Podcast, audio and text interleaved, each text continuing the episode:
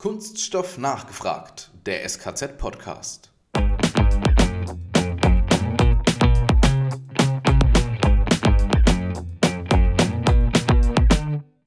Das SKZ versucht vielmehr, diese Erkenntnisse aus dem Grundlagenforschungsbereich abzuholen und dann wirklich in eine reale Entwicklung, einen realen Industrietransfer zu überführen. Also wir sind so ein bisschen die Brücke zwischen der Grundlagenforschung an, sag mal, Universitäten oder auch grundlagenorientierten Forschungsinstituten und der industriellen Anwendung.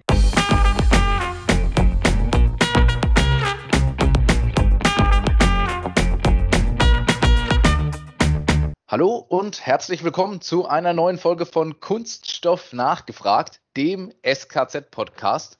Heute geht es ums Thema Leuchtturmprojekte am SKZ.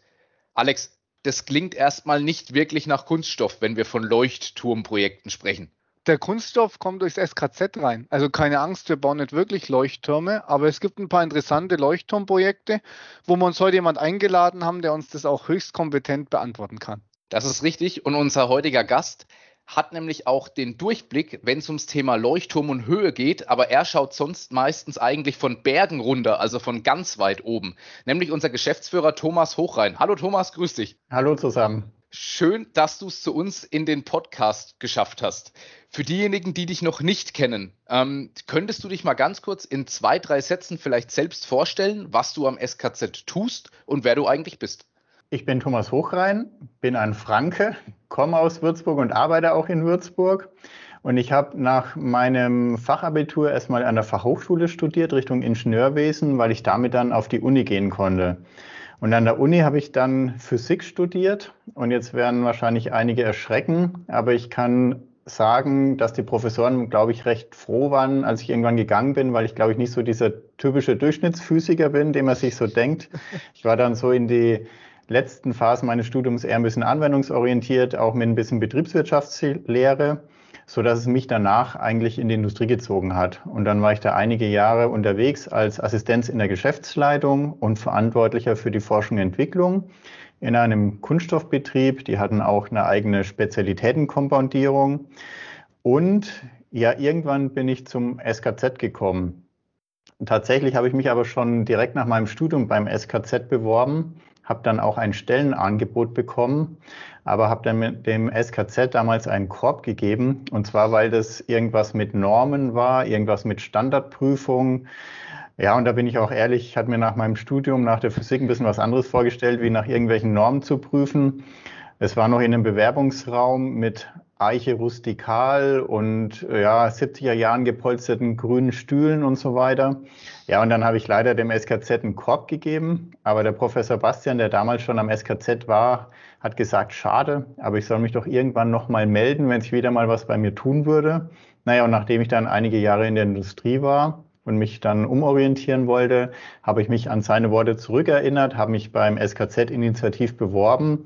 Ja, und dann hat das SKZ nicht nochmal einen Korb bekommen. Ich habe mir gedacht, zweimal darf man das nicht tun. Es war auch mittlerweile so, dass oben das Technologiezentrum gebaut wurde. Die Räume waren wesentlich moderner. Es war ein Job in der Forschung, wo ich gesagt habe, ha ja, hat jetzt nichts mehr mit Normen zu tun.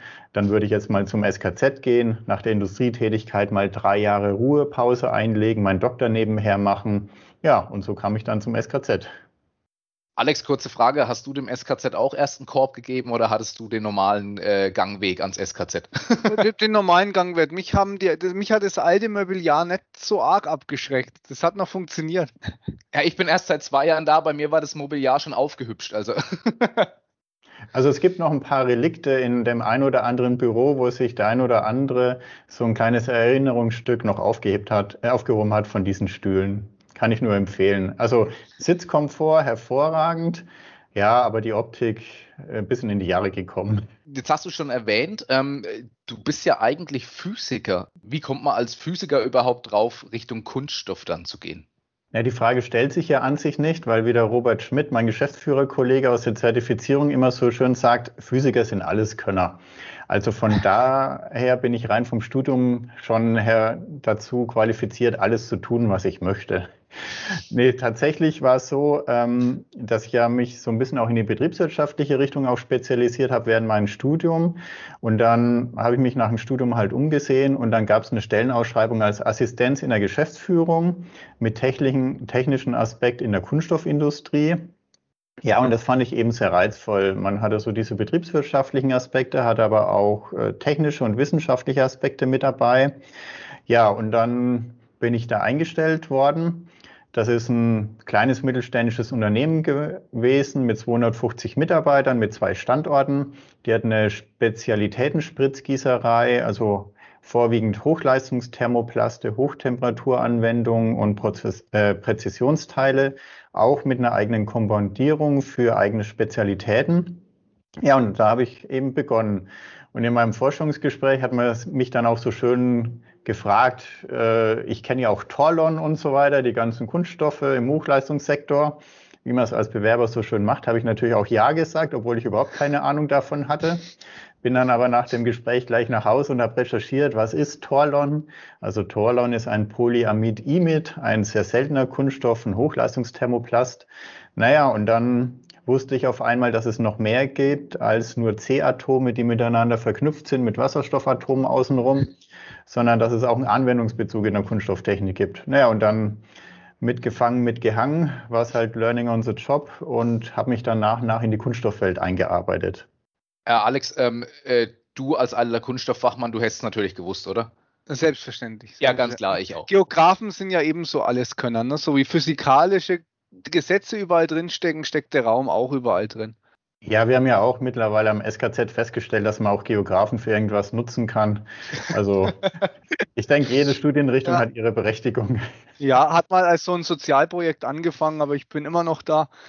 Die Frage mal, bei uns haben wir ja schon schon fast immer am SKZ so diese enge Verbindung von Forschung und Lehre, die ist bei uns Tradition, aber was unterscheidet uns da eigentlich von der klassischen Universität, die die Kombination ja auch hat? Also der klassische Auftrag von der Forschung an der Universität ist ja letztlich die Grundlagenforschung. Also neue Erkenntnisse zu gewinnen, wo eine Anwendung heute noch nicht absehbar ist. Natürlich mit der Hoffnung, dass sich irgendwann daraus eine Anwendung ergibt, aber erstmal ohne direkten Anwendungsbezug. Ähm, das SKZ versucht vielmehr, diese Erkenntnisse aus dem Grundlagenforschungsbereich abzuholen und dann wirklich in eine reale Entwicklung, einen realen Industrietransfer zu überführen. Also wir sind so ein bisschen die Brücke zwischen der Grundlagenforschung an, sag mal, Universitäten oder auch grundlagenorientierten Forschungsinstituten und der industriellen Anwendung. Und auch im Punkt der Lehre unterscheiden wir uns insofern, dass wir jetzt ja keine neuen Akademiker ausbilden wollen, sondern wir eher unter dem Aspekt tätig sind, lebenslanges Lernen.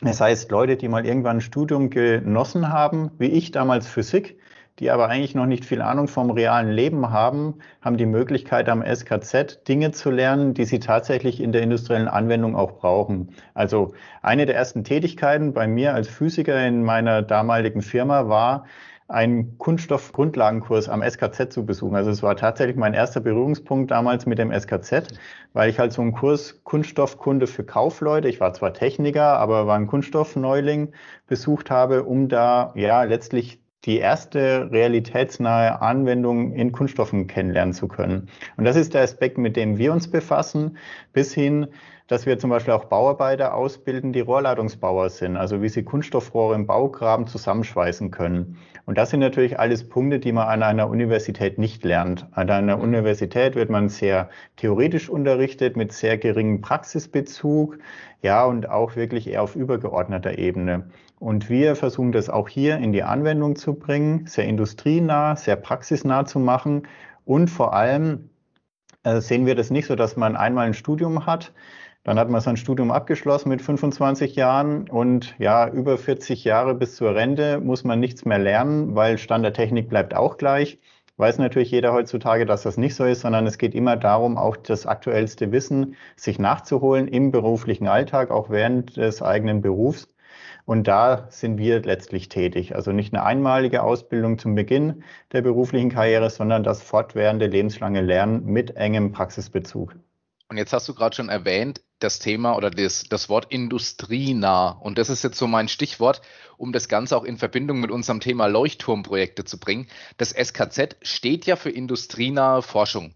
Und eines unserer Leuchtturmprojekte ist ja die aktuell sich im Bau befindliche Modellfabrik. Inwieweit wird denn gerade diese Modellfabrik dazu beitragen, dass diese industrienahe Forschung noch verbessert wird? Naja, letztlich ist ganz klar, die Industrie braucht ja auch stetige Innovation, neue Erfindungen, neue Ideen. Jetzt ist aber so, dass natürlich die Industrie getrieben ist durch ihr Tagesgeschäft, also ein kunststoffverarbeitendes Unternehmen beispielsweise. Die bekommen Aufträge vom Kunden, die müssen produziert werden auf den Maschinen und weggeschickt werden. Die haben letztlich wenig Zeit und Muße und auch meistens nicht die Kapazität, sich um grundlegende Innovationen zu kümmern. Also wenn man jetzt sagen würde, ja, ich habe hier eine Produktionslinie, die produziert Tag ein, Tag aus Teile. Jetzt halten wir die Linie aber mal eine Woche oder einen Monat an, weil wir wollen ein paar Experimente machen für neue Entwicklungen. Dann zeigt einem der Produktionsleiter relativ schnell den Vogel und sagt, ah ja, ähm, da produziere ich doch lieber ein paar Teile, da verdiene ich mal 1000 Euro im Monat. Also widerspricht sich das ein bisschen. Und da haben wir natürlich in der Modellfabrik die Möglichkeit, unter realistischen Bedingungen oder industrienahen Bedingungen eine Entwicklungsumgebung nachzubilden, die aber gleichzeitig nicht die eigene Produktionskapazität in den Unternehmen raubt. Und wir bringen da eigentlich zwei Welten zueinander, die nicht zusammenpassen, aber unbedingt gegenseitig zum Überleben brauchen. Ich nehme mal ein Beispiel. Wenn man jetzt einen Produktionsmitarbeiter in dem Unternehmen fragt, was ist für dich ein stabiler Prozess? Dann sagt der Produktionsmitarbeiter, ja, diesen Zyklus an der Spritzgießmaschine haben wir jetzt schon 10.000 Mal durchlaufen. Jeder Zyklus war exakt so wie der andere Zyklus. Sage ich jetzt einem Forscher aber, was ist für dich ein stabiler Prozess? Dann sagt der Forscher, ah ja, ich habe jetzt 100 Versuchspunkte gefahren. Ja, und die zwei letzten haben ungefähr vergleichbare Ergebnisse geliefert. Und dann ist für den Forscher das stabil. Und der Produktionsmitarbeiter hat aber keine Möglichkeit, flexibel und agil zu sein. Der hat seinen starren Prozess, den muss er Tag ein, Tag aus abarbeiten. Der Forscher darf da aber ein bisschen verrückter sein und darf mal hier und da was ausprobieren und neue Entwicklungen ins Spiel bringen. Und das versuchen wir genau in der Modellfabrik unter einen Hut zu bringen und damit Unternehmen eine Entwicklungsumgebung zu liefern, wo sie auch mal in der Lage sind, Experimente zu fahren, ohne ihre eigenen Produktionskapazitäten darunter zu fahren. Was bei uns ganz wichtig ist in der Modellfabrik, ist, denke ich, auch, dass wir jetzt nicht hier so ein Showroom aufbauen, wie man es auf mancher Messe sieht. Also auf mhm. einer Messe versucht man irgendwie einen tollen Prozess darzustellen, der ein ganz tolles Teil produziert ähm, wo man sagt, ah, völlig utopisch, hätte ich mir gar nicht denken können, dass sowas funktioniert. Aber wer ehrlich ist und schon mal in der Messevorbereitung war, der weiß, auf der Messe wird alles irgendwie hingetrickst, dass es halt irgendwie toll wirkt. Aber es ist kein realitätsnaher Prozess, wo man sagt, naja, morgen gehe ich in ein Unternehmen rein und da funktioniert es genauso. Und sowas wollen wir in der Modellfabrik auch nicht machen. Also wir wollen jetzt nicht so eine Showfabrik machen, wie es auch einige gibt, wo man ja, irgendeinen eng durchdeklinierten Prozess haben, der einfach nur cool ausschaut, sondern wir wollen wirklich eine Umgebungs-, eine Entwicklungsumgebung schaffen, die wirklich auch funktioniert und zum Experimentieren anregt. Und wenn man jetzt ehrlich ist, wir wissen heute eigentlich noch nicht, welche Anforderungen die Industrie in fünf, zehn oder in 20 Jahren hat. Ich habe letztens eine Veröffentlichung gelesen, da hat es geheißen, dass wir nur zu 20 Prozent in rund 20 Jahren Produkte produzieren, die wir heute schon kennen. Das heißt, 80 Prozent dessen, was Unternehmen in 20 Jahren produzieren, wissen wir heute noch gar nicht. Und darum wäre es jetzt sehr vermessen zu sagen, wir bauen ein Gebäude, eine Modellfabrik, was üblicherweise auf 30 Jahre gerechnet wird und tun die jetzt auf eine spezielle Ausrichtung konzentrieren, sondern wir haben da wirklich auf ein Konzept geachtet, dass wir möglichst flexibel reagieren und agieren können auf die Bedürfnisse der Industrie, die wir heute ja eigentlich, wenn man ehrlich ist, noch gar nicht kennen. Und da haben wir sehr viel Wert darauf gelegt, dass wir sowohl was Personal als auch Maschinen angeht, da möglichst flexibel immer auf die jeweiligen Anforderungen in der Zukunft reagieren können. Und das, denke ich, zeichnet die Modellfabrik im Vergleich zu dem ein oder anderen Showroom, was auch geschaffen wurde, aus. Das ist genau das Spannende, ne? so, so praxisnah zu bleiben für die Industrie und gleichzeitig dem Rechnung zu zollen, dass die Industrie ja selbst noch nicht weiß, welche Produkte sie in zehn Jahren braucht. oder sich verkaufen. Ich mache mal gleichzeitig ein, ein, ein, ein krasses Gegenbeispiel. Äh, einer unserer letzten Podcasts, die wir aufgenommen haben, war zusammen mit Kraus Maffei und da ging es um das Thema Digitalisierung. Und beim Thema Digitalisierung haben wir gelernt, dass diese Techniken, die wir heute zum Teil verwenden und die wir jetzt als Stand der Technik sehen, die eigentlich schon fünf oder zehn Jahre alt irgendwo sind, aber nie so wirklich den, den Durchbruch gefunden haben. Mhm. Äh, Gerade so was die, die maschinelle Industrialisierung angeht. Also es ist total interessant. Ähm, ich finde, in welchen Jahresabständen wir momentan sprechen und was wir heute noch gar nicht wissen, was sich in Zukunft tut und dahingehend aber auch schon Dinge, die wir schon lange entwickelt haben und die jetzt aber erst zur Anwendung finden. Also ein total spannendes Thema, in dem wir uns da momentan momentan bewegen. Aber meine andere Frage, Thomas, jetzt in der langen Amtszeit, die du ja hier schon hattest, was war bisher oder würdest du bezeichnen als deinen größten Erfolg? Sag bitte nicht die Einstellung von Matthias, weil von dem Rost kriege ich ihn nimmer runter. Ja, da können wir eigentlich einen Punkt machen und gleich zur nächsten Frage weitergehen, würde ich sagen. Nein, das war natürlich äh, das Beibehalten vom Alex Hefner. Ne? Also nicht vom ja. Nein, also unterm Strich ähm, das ist ja jetzt so halbe Selbstbeweihräucherung, was da jetzt angesprochen wird. Ähm, unterm Strich, sage ich mal, gab es, glaube ich, nicht diesen einen Erfolg, sondern es sind viele kleine Erfolge.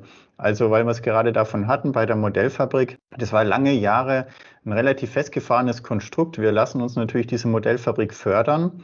Aber es war jetzt natürlich sehr schwierig, einem Fördermittelgeber zu sagen, dass es intelligent ist, eine Forschung mit der Bildung zu kombinieren, weil man natürlich für die Forschung viele spezialisierte Maschinen braucht, die aber in der Forschung natürlich nicht sieben Tage die Woche rund um die Uhr laufen ähm, und man daher eine geringe Auslastung hat, um das mit der Bildung zu kombinieren. Also jedem Betriebswirt, äh, der würde sagen, ja, wo ich Kapazitäten nicht auslasten kann, macht es Sinn, diese zu bündeln und zusammenzufassen. Förderrechtlich gesehen ist das natürlich ein immens großes Problem, weil dann muss man natürlich einen Fördereuro aufteilen auf einen Quadratmeter und definieren, ist es dieser Quadratmeter für die Bildung da oder für die Forschung oder jeweils nur anteilig und wie tut man das aufteilen?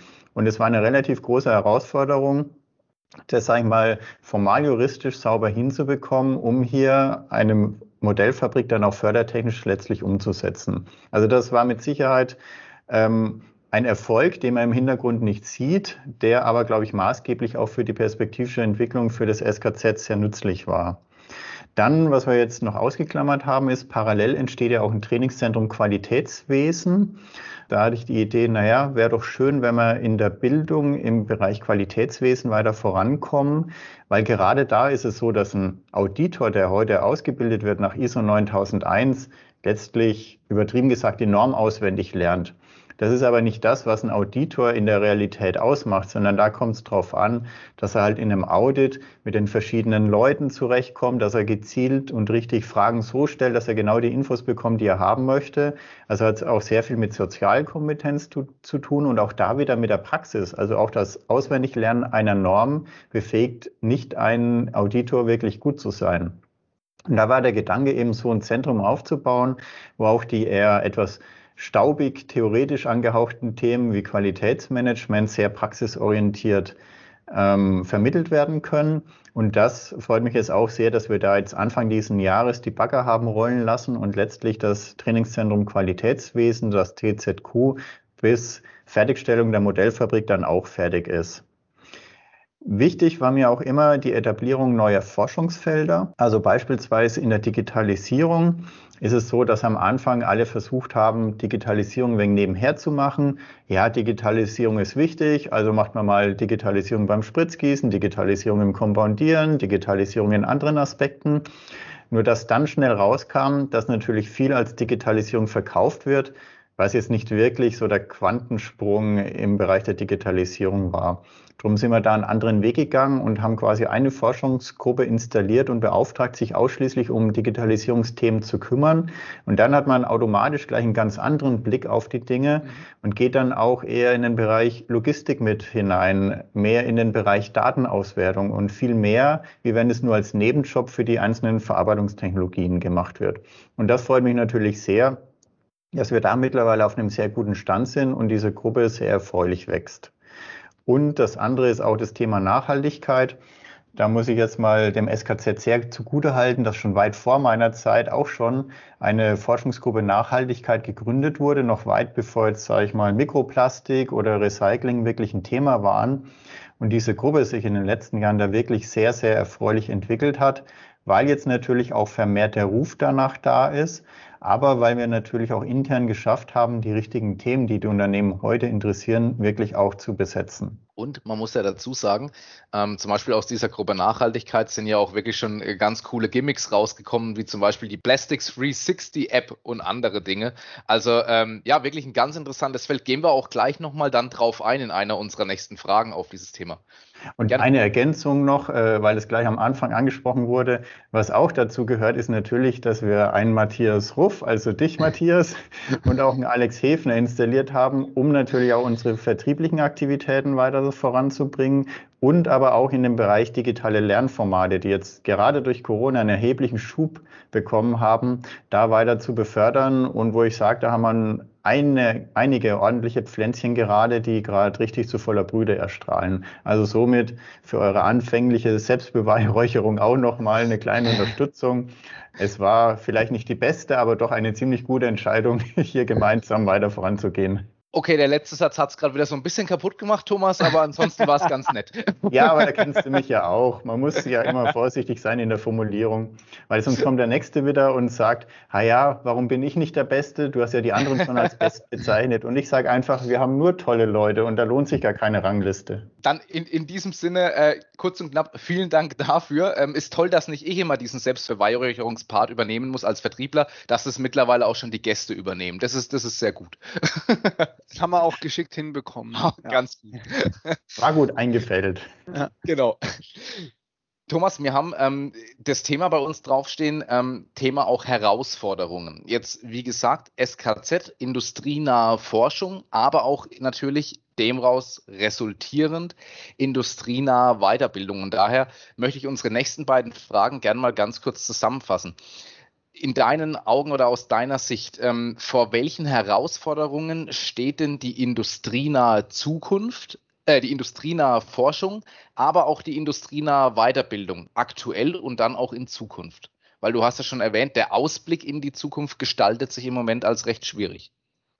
Also darum möchte ich da jetzt gar nicht so sehr auf die eigentlichen Themen eingehen, also ob es Duroplastik die Zukunft sind oder Kreislaufwirtschaft.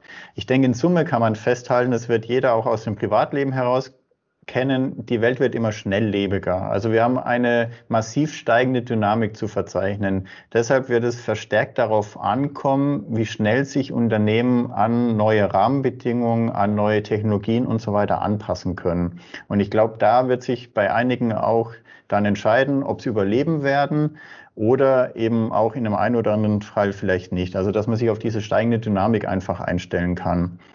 Das nächste, was man auch kennt, ist eine hohe Interdisziplinarität. Also früher konnte ein Maschinenbauer sich darauf konzentrieren, dass er Spezialist in der Metallverarbeitung ist, dass er tolle Maschinen zusammenbaut. Das ist es heute eben nicht mehr, sondern allein wenn man sich die Digitalisierung anschaut, die Zusammenarbeit zwischen Elektrotechnik und Informatik wird immer enger, auch für einen Maschinenbauer. Das heißt, es genügt nicht mehr nur Spezialist auf einem Gebiet zu sein. Man sieht es recht schön am Automechaniker. Früher war es ein Automechaniker. Jetzt gibt es halt einen Kfz-Mechatroniker, weil man gemerkt hat, es verbindet sich. Man sieht es in der Studienwelt. Früher gab es halt einen Studiengang Chemie, es gab einen Studiengang Maschinenbau, es gab einen Studiengang Physik. Jetzt gibt es Studiengänge Mensch-Maschine-Interaktion. Es gibt einen Studiengang, wo Biologie mit Informatik gekreuzt wird. Also es gibt ganz viele Mischstudiengänge, weil man halt erkannt hat, es, äh, es genügt nicht mehr nur das Know-how aus dem einen Gebiet, sondern man muss aus ganz vielen Bereichen was wissen. Und das merken wir auch im SKZ. Also wenn wir Kundenanforderungen bedienen und auch in Forschungsprojekten bearbeiten, ist es auch meistens so, dass bei uns halt dann nicht ein Kunststoffingenieur dabei sitzt, sondern ja, ein Physiker zusammen mit einem Chemiker und einem Kunststoffingenieur. Und wenn es sein muss, ist halt auch noch ein Geograf, Alex, oder ein Betriebswirt mit dabei, weil letztlich alle Themen damit erschlagen werden. Und das ist, glaube ich, ganz essentiell, dass die Themen immer mehr miteinander verwoben und verknüpft sind. Und ganz am Ende möchte ich auch noch ein Thema ansprechen. Das ist das Thema Finanzierung und auch öffentliche Finanzierung. Das wahrnehmbar ist, dass momentan massiv in Grundlagenforschung investiert wird, da sehr viele Grundlagenerkenntnisse auch generiert werden, aber momentan noch relativ wenig in den Unternehmen ankommt, weil dieser mhm. anwendungsnahe Forschungstransfer sehr unzureichend unterstützt wird. Und das ist genau das, wo wir ja auch tätig sind und wovon die Unternehmen ganz am Ende auch profitieren. Natürlich braucht man dazu auch Grundlagenerkenntnisse, aber wenn die nicht abgeholt werden und wirklich für ein Unternehmen in die industrielle Praxis übersetzt werden, dann hat die Wirtschaft letztlich daraus ganz, ganz wenig Wertschöpfung. Und das ist, glaube ich, auch noch etwas, wo dieses Ungleichgewicht noch ein bisschen ja angeglichen werden muss und ich jetzt hiermit auch mein politisches Statement quasi noch losgeworden bin. Ja, also quasi der Brückenschlag fehlt. Ne, von, Richtig, von der Brückenschlag fehlt. Was voll vernachlässigt wird, ist auch dieser Bildungsaspekt dabei. Mhm. Weil was hilft es, wenn man neue Technologien entwickelt und generiert und von mir aus sogar über ein Unternehmen am Markt kommerziell anbieten kann, wenn die Schulung hinter, nicht hinterfragt wird. Also wenn die Mitarbeiter gar nicht wissen, wie sie mit einer neuen Maschine, mit einer neuen Technologie umgehen sollen. Also letztlich braucht es nach wie vor den Menschen, um neue Technologien anzuwenden. Und wenn die Mitarbeiter nicht auf neuen Technologien geschult sind und das vernachlässigt wird, ja, dann passiert auch in der Umsetzung nichts, weil die Leute einfach nicht wissen, wie sie damit umgehen können. Und das ist ein Aspekt, der quer durch die Bank absolut vernachlässigt wird und wo auch die Unternehmen ähm, fast keine Unterstützung widerfahren im Punkto Qualifikation ihrer Mitarbeiter auf die neuen und aktuellen Themen. Und ich glaube, da ist gerade für Deutschland, wo wir sehr über das Wissen unserer Menschen, die wir haben im Land profitieren, noch sehr, sehr viel Nachholbedarf. Plus auch für die Bildung ist dieses Thema Zeitalter der Generalisten, nenne ich es mal, äh, definitiv ein Thema, weil es wichtiger wird, über den Tellerrand des eigenen Fachgebiets rauszudenken. Ne? Korrekt. Also man braucht natürlich ein, jetzt gerade im Ingenieurwesen oder im technischen Bereich, ein technologisches Grundlagenwissen, um gewisse Plausibilitäten checken zu können. Aber das ist nicht mehr ausreichend, sondern es bedingt halt nach wie vor mittlerweile sehr stark, dass man eine sehr, sehr starke Spezialisierung braucht, um in die Breite der Themen überhaupt noch ansatzweise ausreichend tief vorzudringen, um da wirklich noch die Innovation zu erkennen und umsetzen zu können. Und ich glaube auch, gerade was die Bildung angeht, man erwartet auch immer mehr, dass man sich Informationen jederzeit von jedem Ort auch abrufen kann. Also sprich so kleine, wir nennen es ja immer so schön, so kleine Learning Nuggets, dass ich einfach auch so kleine Info Nuggets mir letzten Endes überall, wo ich gerade bin, eigentlich abholen kann. Mir fehlt irgendwo ein Wissen und ich möchte es genau jetzt in diesem Moment mir aber irgendwo holen. So Stichwort, ich google es halt mal schnell. Ja, korrekt. Also wenn ich jetzt mal schaue, wie studieren Leute, wie habe ich damals studiert? Ich habe mir damals ein Buch in der Bibliothek gekauft oder Skript vom Professor genommen und halt durchgelernt und durchgenudelt. Und wenn man Glück hatte, hat man ein gutes Buch gehabt. Wenn man Pech hatte, hat man ein schlechtes Buch gehabt. Und wenn man dann wieder Glück hatte, hat man es noch früh genug gemerkt, dass es andere bessere Bücher gibt oder auch nicht. Heute, wenn ich mir die Studierenden anschaue, wie die lernen, die gehen auf YouTube rein und holen sich da irgendwelche Professoren oder andere Leute, die halt gut erklären können, übers Video rein und lassen sich halt dann dort vorführen, wie man Integrale löst und so weiter. Und das ist sofort abrufbares Wissen, was auch kostenlos erwartet wird. Also auf YouTube zahlt keiner Geld, nur indirekt quasi über, ja, dass man als Werbekunde wird quasi. Aber das ist ein ganz anderes Lernverhalten. Also momentan tun wenige noch Bücher durchquälen, sondern man lernt halt über YouTube-Videos die Sachen. Und ich bin ehrlich, in vielen Fällen können in der Tat YouTube-Videos einem besser was nahebringen und vermitteln als ein Professor an der Hochschule oder auch als ein gutes Buch. Möchte nicht sagen, dass es nicht auch über Bücher und Professoren geht, aber man sieht gerade auf YouTube, wie viele talentierte Leute es gibt, die sehr gut Wissen den Leuten nahebringen können. Papier bringt uns nochmal äh, zu unserem Thema vielleicht zurück. Ähm, Papier, Natur, Kreislaufwirtschaft. Gut, war jetzt vielleicht ein bisschen ums Eck rumgedacht, aber bringt mich letzten Endes trotzdem zu meiner Frage. Ähm, wir haben uns schon öfter über dieses Thema unterhalten, das du vorhin angesprochen hast, Thomas, Circular Economy, Thema Kreislaufwirtschaft. Und das ist natürlich auch oder vor allem auch gerade in der Kunststoffbranche ein richtig wichtiges Thema. Deswegen haben wir auch schon so oft drüber gesprochen.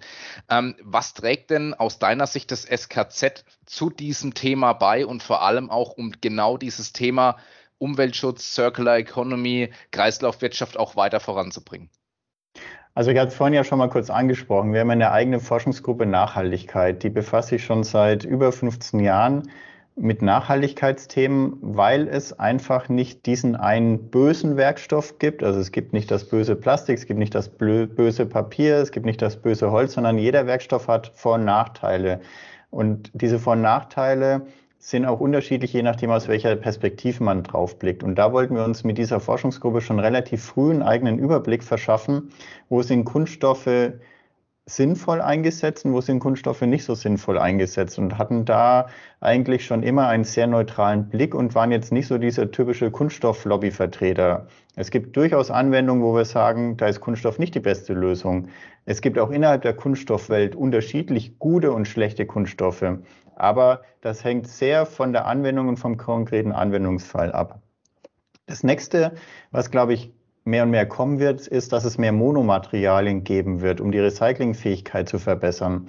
Ein großes Problem sind ja Mischmaterialien, also Folien, die aus ja, fünf bis zwölf Schichten bestehen, die sich dann nach letztlich nicht mehr sauber auseinanderdividieren lassen. Das heißt, das ist auch eine Entwicklung, die durchlaufen wird. Früher hat man gesagt, ich habe ein Monolayer, einen eigenen Kunststoff.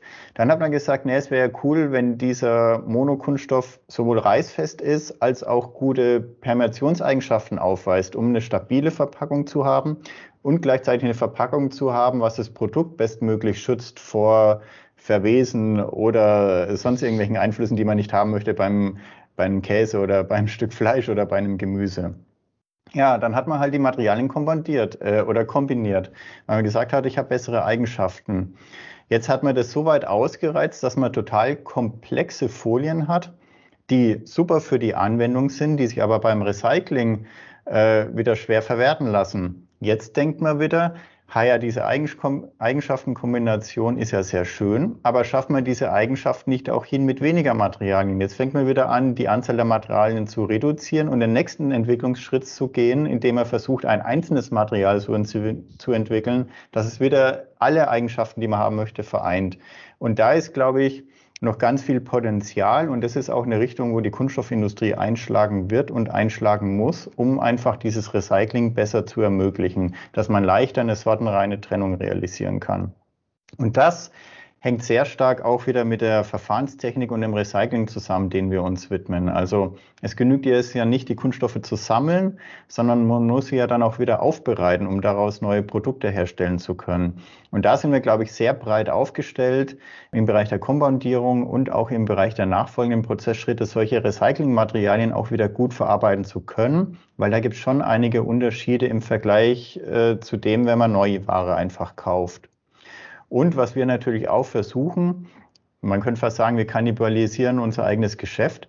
Wir versuchen auch vermehrt nicht Kunststoffe einzusetzen, also mehr auf nachwachsende Rohstoffe zu gehen, dass wir zum Beispiel Holz in Kunststoffe einarbeiten. Wir können mittlerweile auch Knochen einarbeiten, wir können Muscheln einarbeiten, Nussschalen, Bambus, Landwirtschaftsabfälle. Das trägt alles dazu bei, fossile Rohstoffe zu reduzieren in ihrem Einsatz und nachhaltige oder nachwachsende Rohstoffe vermehrt einzusetzen, auch in Kombination mit dem Kunststoff, um da in Summe ein besseres Produkt hinzubekommen. Und was man auch nicht vergessen darf, ähm, das hört man ja immer so, wenn man Richtung Klimaneutralität spricht. Das Beste ist Vermeidung, das nächstbeste ist Ersatz und das äh, drittletzte ist eher irgendwie eine Kompensation. Aber das Allerbeste ist erstmal vermeiden. Und vermeiden kann man natürlich durch geringeren Rohstoffeinsatz. Sprich, wir sind auch sehr stark im Bereich Leichtbau tätig. Das heißt, wo man schaffen kann, mit weniger Materialeinsatz möglichst viel Leistung zu erzielen. Denn alles, was ich nicht verbraucht habe, ist erstmal das beste Material. Und da sind wir sehr gut aufgestellt, auch mit unserem Standort in Halle im Bereich Kompositwerkstoffe, Faserverbundsysteme wo wir mit wenig Materialeinsatz maximale Leistung rausholen können. Und der letzte Aspekt ist natürlich auch der Aspekt der Aufklärung und des nachhaltigen Umgangs, weil die beste Technologie nutzt auch da nicht, wenn sie nicht eingesetzt wird oder auch nicht eingesetzt werden kann. Wo wir zum Beispiel mit der App Plastic 360 versuchen schon im Schülerbereich die Schüler zu informieren, ja, was steckt hinter Kunststoffe, wie kann man die am besten aufbereiten, wie kann man geschlossene Stoffkreisläufe hier installieren, dass Kunststoffe nicht in die Welt hinausgeschmissen gehören, sondern wertvoller Rohstoff und Wertstoff sind, den es gilt zu sammeln und zu recyceln. tun da auch unser Übriges im Schülerlabor, wo wir auch das Schülerlabor erweitern zu einem Umweltlab, um da möglichst früh auch ansetzen zu können. Und natürlich auch die Aufklärung vor Ort. Also wir haben hier öfters Besuchergruppen, weil auch dieser Dialog direkt mit der Bevölkerung und denen mal auch die Sichtweise ja aus der Kunststoffbrille zu erläutern ähm, sehr wichtig ist, weil in den Medien oder auch in anderen Bereichen ja ist es immer leicht zu sagen, Kunststoff ist böse. Es gibt auch viele, die das sehr gut machen und sehr nüchtern, die wissen schon abzuwägen, was gut und böse ist. Aber meistens überwiegt doch die eine Richtung, wo wir auch einfach durch diese Einblicke, die wir gewähren können, hier am Standort in Würzburg oder auch den anderen Standorten, ähm, wo wir sehr schön auch die Bevölkerung direkt abholen können und denen auch unsere Sichtweise hier preisgeben können. Also heißt, der aufmerksame Hörer oder die aufmerksame Hörerin haben da jetzt schon rausgehört, da gibt es einiges, um auf unser Thema zu kommen, einiges an Leuchtturmprojekten, die das SKZ mit ins Leben gerufen hat oder wie gesagt halt auch selbst durchgeführt hat, um tatsächlich ein breites, neues oder auch verbessertes Wissen zu schaffen. Wenn ich jetzt so auf die Uhr drauf gucke, Thomas, dann kommen wir schon zu unserer letzten Frage. Und unsere letzte Frage geht eigentlich immer so ein bisschen ja auf, auf dich oder auf, auf den Gast als Privatperson ein. Thomas, auf was dürfen wir uns denn in Zukunft freuen, ähm, was das SKZ angeht und vielleicht auch auf was dürfen wir uns in Zukunft freuen, ja von dir zu hören zum Thema Kunststoff? Ja, zum einen, ich hatte schon erwähnt, dass Trainingszentrum Qualitätswesen entsteht. Da werden wir eine komplett neue Produktpalette im Bereich der Bildung anbieten können. Sehr praxisorientierte Vermittlung von Inhalten, die eigentlich eher so ein bisschen theoretischen, verstaubten Charakter haben. Wir erweitern darüber hinaus gerade auch unseren Standort in Selb. Wir haben ja da das Europäische Zentrum für Dispersionstechnologien. Die sind so ein bisschen die Alleskönner im SKZ, weil die machen nicht nur Kunststoff, die machen nämlich auch Sachen im Bereich äh, Farben, Lacke, Schmierstoffe, Kosmetik, Keramik, Papier. Also überall, wo es ums Mischen geht, sind die richtig fit. Und die erweitern natürlich damit auch ihr Forschungsportfolio und auch ihr Bildungsportfolio, wo die schon sehr erfolgreich sind in der praxisnahen Vermittlung von ja, Wissen rund ums Mischen, möchte ich jetzt mal sagen. Also da entstehen 25 neue Arbeitsplätze. Also wer jetzt zuhört und vielleicht Lust auf einen neuen Arbeitsplatz hat oder auch seinen ersten Arbeitsplatz, ist herzlich dazu eingeladen, sich natürlich dann zu bewerben, weil das ist natürlich auch mit einem massiven Stellenaufbau dann verbunden. Und landschaftlich super schön da. Landschaftlich super und sehr ruhig. Also wer die Idylle liebt, ist dort richtig gut aufgehoben. Und man hat Schneesicherheit bis in den frühen Sommer hinein. Also ideal für alle Ski- und Wintersportler. ja, ansonsten, ähm, was jetzt in nächster Zeit kommen wird, sind natürlich einige neue digitale Lernformate. Ähm, viele Bildungsanbieter sind ja schon umgestiegen auf, sag mal, Live-Übertragung von klassischem Präsenzunterricht. Wir haben uns da einiges mehr überlegt. Alex, da weißt du bestimmt am besten zu berichten.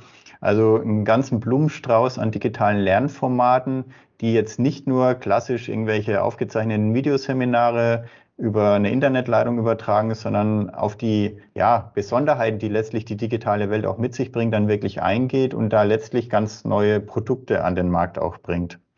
Ja, und ganz wichtig dieses Jahr, SKZ hat ja Geburtstag, 60 Jahre, man sieht es ihm nicht an, so frisch, jung und fidel wir hier alle sind, aber wir werden tatsächlich schon 60 Jahre alt. Da muss man jetzt die Termine schon ein bisschen verschieben. Aber ich denke, ähm, wir haben jetzt im Oktober eine schöne Party angesetzt, dass wir da alle zusammen schön die 60 Jahre SKZ feiern können. Dann hoffentlich auch nach Corona in Präsenz und auch wieder mit richtigem Essen, also nicht nur virtuellem Essen und echten Menschen, die man treffen kann. Und ich glaube, das ja, wird für uns auch wieder so ein bisschen das Kickoff werden, wieder mal so in diese klassische Präsenzphase einzusteigen. Und was damit auch gekoppelt ist, ist ein neues Markenbild vom SKZ, was wir die letzten Monate erarbeitet haben, was wir dann scharf schalten werden und, und, und. Also in Summe, wie immer, Innovation gepaart mit unserer klassischen Qualität, die wir bieten und natürlich auch der Zuverlässigkeit ich glaube, mehr, mehr gibt es jetzt auch gar nicht mehr dazu zu sagen. Ich glaube, ich kann für Alex und für mich sprechen. Wir freuen uns auf die Themen, die kommen. Und dir vielen Dank, dass du uns Rede und Antwort gestanden hast und natürlich für deine Zeit. Ja, sehr gerne. War mir eine Freude und ja. Ehre zugleich. Danke dir.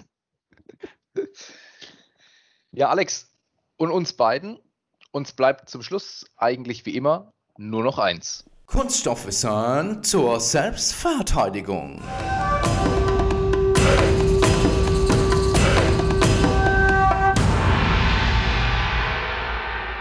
Woraus ist eigentlich ein Kletterseil? Das habe ich brav recherchiert. Wir lassen unseren nebenberuflichen Bergführer mal noch außen vor. Bis 1960 waren die Kletterseile tatsächlich aus Handfasern. Seilrisse waren aber nicht selten und führten ab und zu zu spontanen und schnellen Abstiegen, die oft unerwünscht waren.